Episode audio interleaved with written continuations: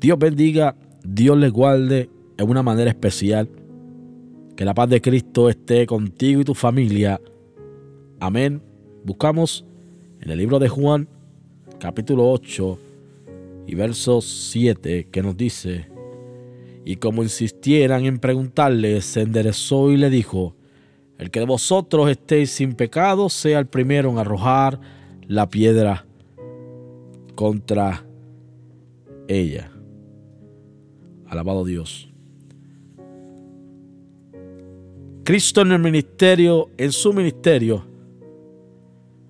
predicando, sabe, sabemos que había muchos que lo señalaban. Había muchos que no estaban de acuerdo a la manera en cual Cristo predicaba.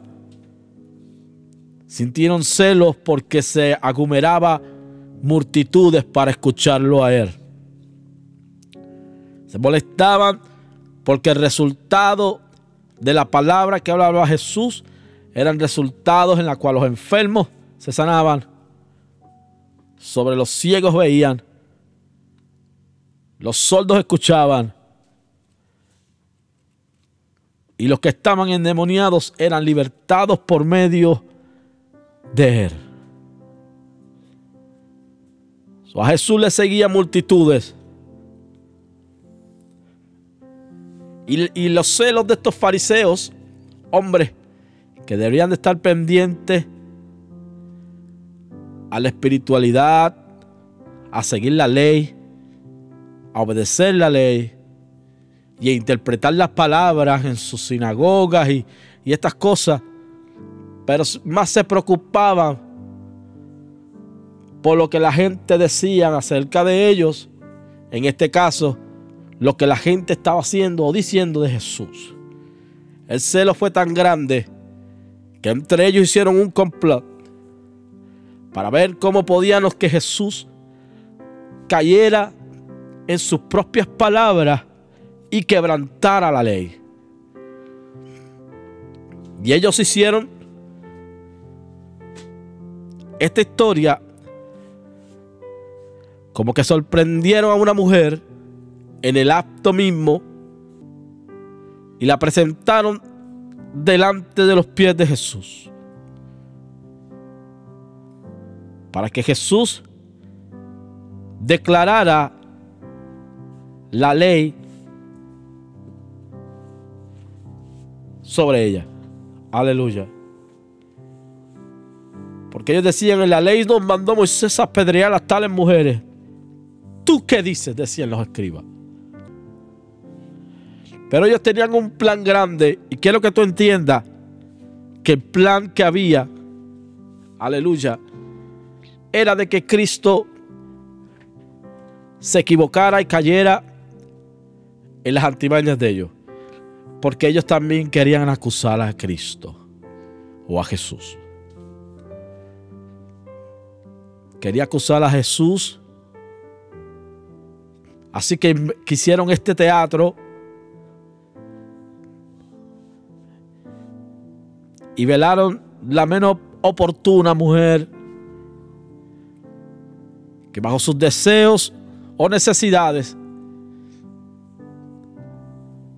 estaba en el acto y fue sorprendida y atraída y traída ante Jesús. Este plan era para que Jesús cayera. A ellos no le importaba a la mujer. En lo absoluto. A ellos no le importara nada. Ellos podían haberla apedreado. Y ellos sin ninguna conciencia seguían su vida. Porque el propósito de ellos era engañar a Jesús. Y que Jesús diga lo contrario.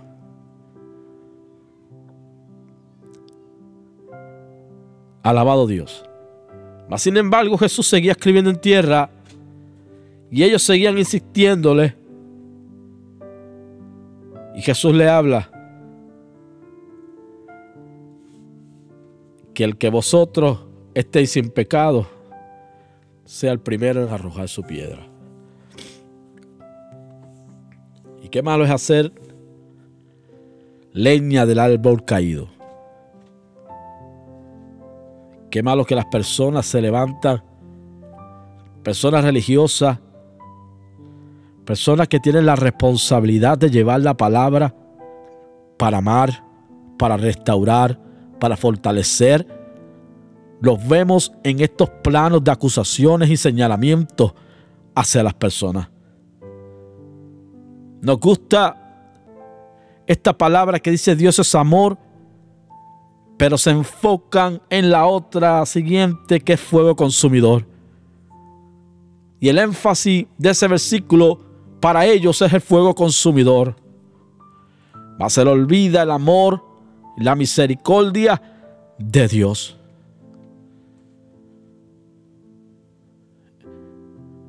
A Dios gloria. Tú tienes la responsabilidad, todo aquel que habla de la palabra, toda, toda persona que predica la palabra, toda la persona que enseña la palabra, tiene la responsabilidad de restaurar a aquel que la necesita. Aquel, aquel que anhela a alguien que, que los levante. Aquel que necesita el empujón tuyo para que esa persona crea en Dios y sea restaurada. Dios no te ha llamado a señalar a nadie. Dios no te ha llamado a ponerle pies a nadie. Dios no te ha llamado a mirarlo por encima del hombro a nadie. Dios no te ha llamado a ser mejor que nadie. Aleluya.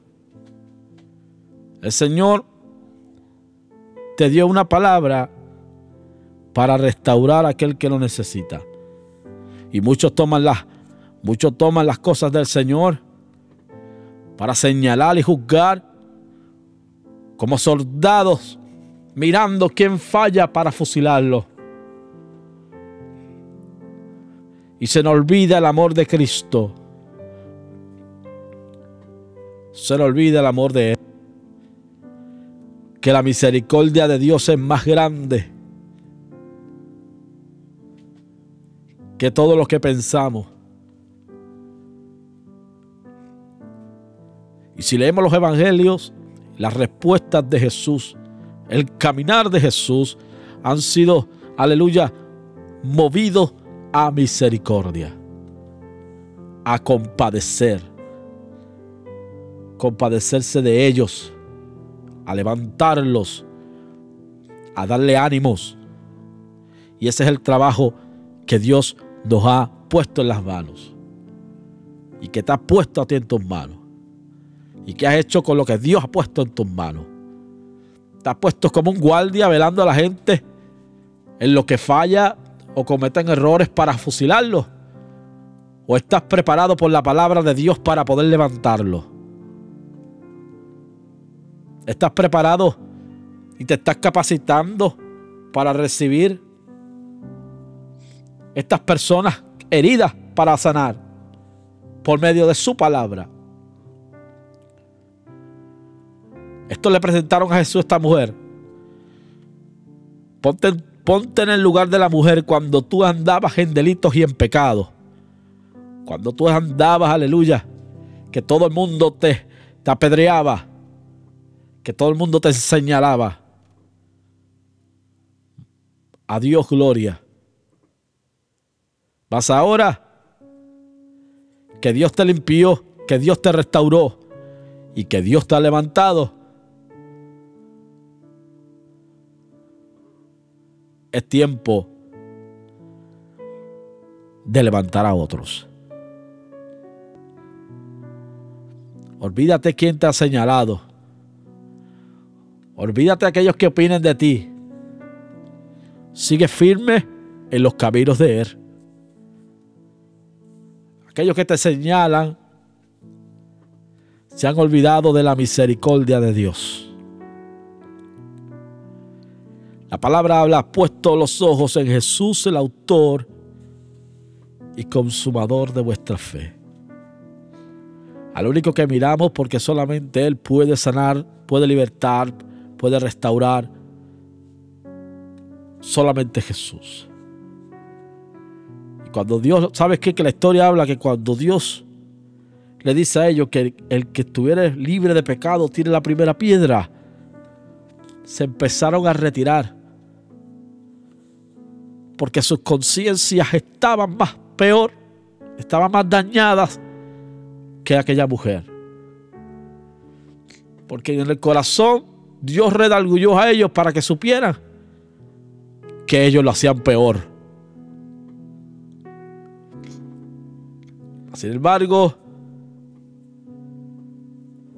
Dios le dice a aquella mujer, ¿dónde están los que te acusan?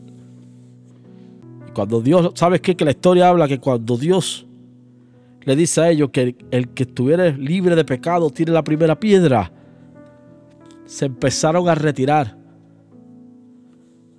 porque sus conciencias estaban más peor, estaban más dañadas que aquella mujer.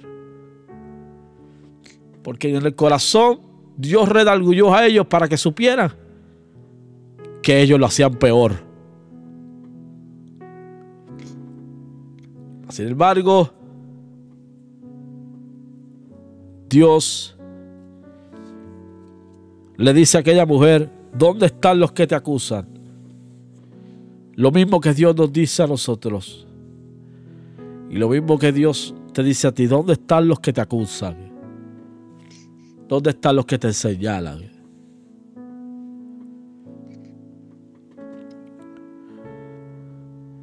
Si Dios no te señala, nadie tiene el derecho de señalarte. Si Dios te perdona, nadie puede decir lo contrario. Y si tú tomas esta palabra y la llevas dentro de tu corazón y la crees, y dices, Jehová Dios me va a limpiar, Jehová Dios me va a restaurar, lo dice su palabra, yo le voy a creer a, Él y déjame decirte que no hay nadie que pueda quitarlo. No hay condenación para aquellos que estamos en Cristo Jesús. Que en medio de los caminos, en medio de las tempestades, en medio de todo, puedas creer que el único que nos perdona y nos levanta se llama Jesús. Habrá muchos acusadores,